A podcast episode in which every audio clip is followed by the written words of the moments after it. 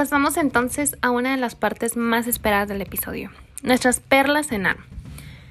Y bueno, nuestra primera perla sería que la mujer alcanza el pico de la masa ósea en el tercer decenio de la vida. A partir de ese momento comienza el proceso de pérdida ósea, la cual se acelera con la menopausia. La menopausia cursa con una fase de mayor pérdida ósea que se atribuye a las bajas concentraciones de 17 beta-estradiol, lo que ocasiona principalmente fallo en la inhibición de la resorción mediada por los estrógenos. Punto número 2. La osteoporosis no siempre es resultado de dicha pérdida, también de la incapacidad de lograr un pico de masa ósea adecuado durante la juventud. Número 3. La remodelación es un proceso continuo de formación y resorción ósea entre la actividad de los osteoclastos y osteoblastos. La pérdida ocurre cuando este equilibrio fracasa, resultando en disminución de la densidad ósea. Número 4. Así, la osteoporosis se caracteriza por la pérdida progresiva de la masa ósea y de la microarquitectura del hueso, lo que conduce a un riesgo mayor de fractura. Existen dos tipos de osteoporosis, la primaria y la secundaria. En el caso de la primaria hay una pérdida ósea que ocurre con la edad.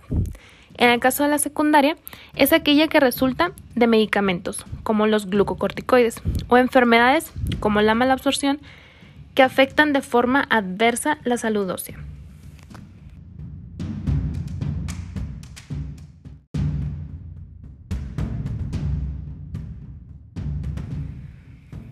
Punto 5.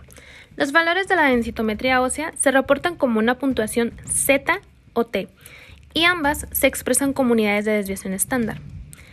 El valor de T es útil en población postmenopáusica. Este se calcula al comparar los resultados con la media de la densitometría ósea de una población sana de adultos jóvenes del mismo género. En el caso del valor de Z para mujeres premenopáusicas menores a 50 años, la diferencia se basa en que los resultados se comparan con la media de la densitometría de una población de referencia de la misma edad, etnia y género, y es útil para los casos de osteoporosis secundaria. Asimismo, la OMS ha diseñado un instrumento conocido como FRAX, por sus siglas, el cual permite mediante un análisis algorítmico de varios factores de riesgo bien definidos, además de los datos densitométricos que no son indispensables pero igual se toman en cuenta, Permite estimar la probabilidad de fracturas a 10 años. Esta herramienta ya se encuentra validada para la población mexicana y está disponible en línea. Otro punto es que más que hacer un diagnóstico diferencial, el objetivo es encontrar la causa en aquellos casos de osteoporosis secundaria, investigando enfermedades que repercuten en la densidad mineral ósea, como cáncer, mieloma múltiple, leucemia, linfoma, carcinoma metastásico, hiperparatiroidismo primario, osteomalacia, enfermedad de Payet y osteogenia imperfecta, tipos 1, 3 y 4.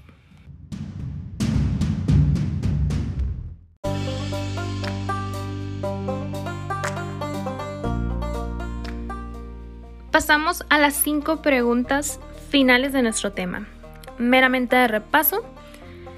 La primera nos menciona, ¿Cómo se diagnostica osteoporosis en una mujer posmenopáusica mayor a 50 años? La respuesta sería por medio de una densitometría ósea. Correcto, compañeros, con valores de T menor o igual a menos 2.5 o por la presencia de una fractura por fragilidad.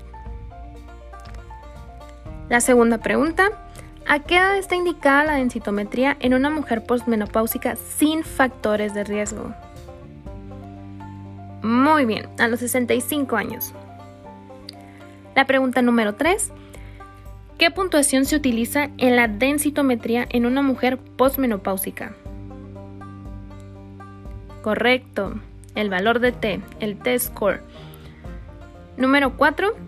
¿Cuál es la utilidad de los Z-score? La respuesta, para descartar osteoporosis secundaria antes de los 50 años. Y nuestra última pregunta, ¿cuál es la ingesta indicada diaria de calcio? Y la respuesta correcta es de 1000 a 1500 miligramos al día.